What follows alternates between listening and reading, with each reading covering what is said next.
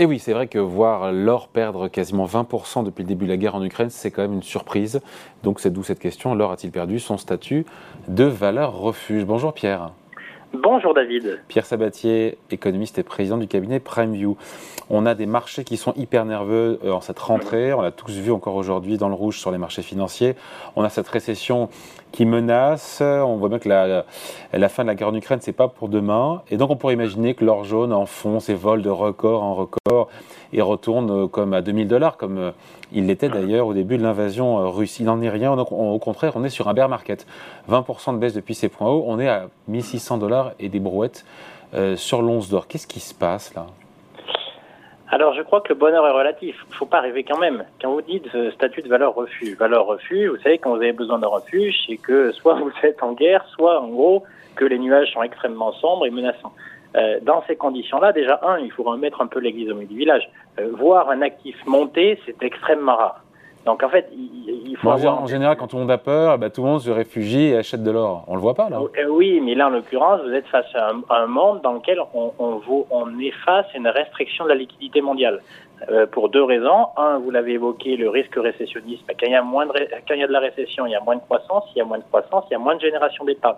Donc déjà, un, naturellement, nos économies sont en train de moins générer d'épargne qui se déversaient jusqu'à maintenant sur les marchés financiers.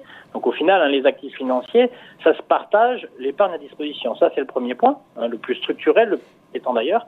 Et dans un second temps, euh, tout le surplus de liquidité euh, injecté jusqu'à maintenant par les banques centrales, il n'y en a plus.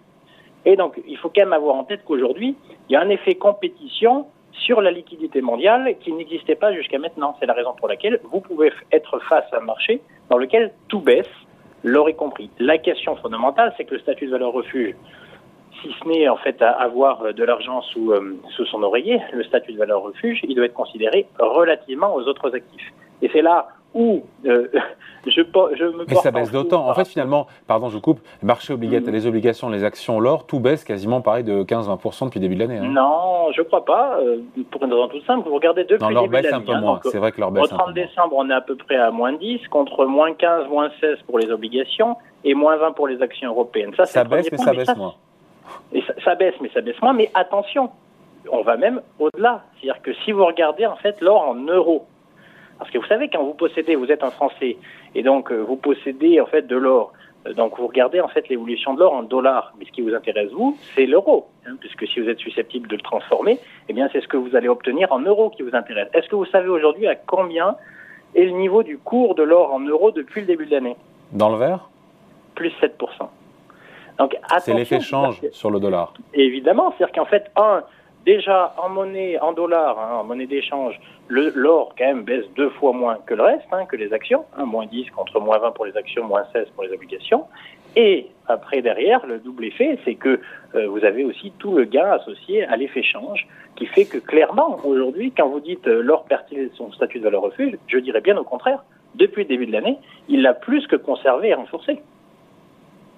Bon, et donc, mais malgré tout, euh, l'or subit quand même le durcissement, encore une fois, des politiques monétaires des banques centrales. Oui, bien sûr. Euh, et la flambée du dollar aussi, c'est un handicap pour le métal précieux, parce que pour ceux qui ne sont pas investis euh, en dollars, qui doivent acheter de l'or dans leur devise, ça coûte évidemment plus cher à cause de la, flambée du, billet vert. Et on sait que l'or ne rapporte ni intérêt, ni dividende, donc en période de taux élevés, l'or est pénalisé à la fois par ces, taux plus élevés liés à ce que font les banques centrales, mais aussi au dollar pour les investisseurs non, non américains. Alors euh, oui, là où vous avez raison, c'est que d'une certaine manière, plus les taux montent, plus on va dire l'attractivité relative de l'or qui ne rapporte pas de coupons, hein, ou, de dividendes si vous êtes en action, de coupons si vous êtes en obligation, bien naturellement, en fait, l'or, c'est ben, l'or, c'est l'or. Hein, voilà, tout simplement.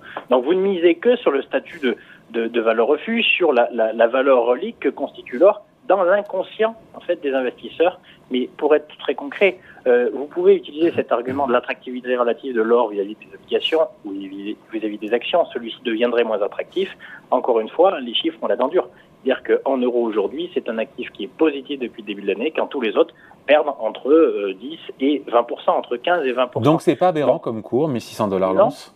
Alors non, parce que vous n'oubliez pas quand même le préalable de mon propos, c'est que le statut de valeur refuge, il est tout de même relatif aux autres actifs. C'est toujours la même chose. Hein, c'est celui qui perdra le moins qui, à la fin, bénéficiera du pouvoir d'acheter le plus important. Hein, donc, euh, celui qui a, le moins perdu dans la période de baisse globale. Aujourd'hui, on est face à une restriction de liquidité mondiale pour deux raisons. Un, on l'a choisi avec les banques centrales, et deux, la récession nous amène à ce que nos économies génèrent moins d'épargne à disposition des marchés financiers. Tout ça fait que tout baisse. Maintenant, la question de fond, c'est qu'est-ce qui baisse le moins?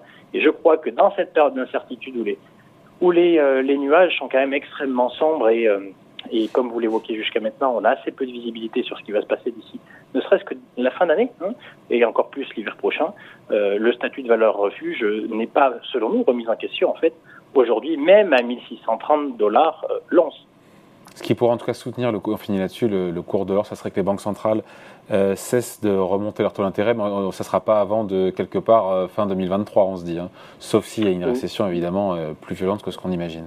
Oui, je, comme vous avez compris que mon point de vue est assez différent de votre préambule, à savoir que pour nous, euh, le 1630 dollars n'est pas n'est pas une chute brutale, c'est moins que les autres, et dans ces conditions-là, euh, je ne suis même pas sûr que le fait que les banques centrales s'arrêtent d'augmenter leurs taux euh, contribue véritablement à, redonner encore un peu plus d'attractivité à l'or, alors qu'il en conserve encore, hein, je le répète, depuis le début d'année. Allez, merci beaucoup. Point de vue signé Pierre Sabatier, économiste et président du cabinet PrimeView. Merci Pierre. Merci David, à bientôt. Ciao.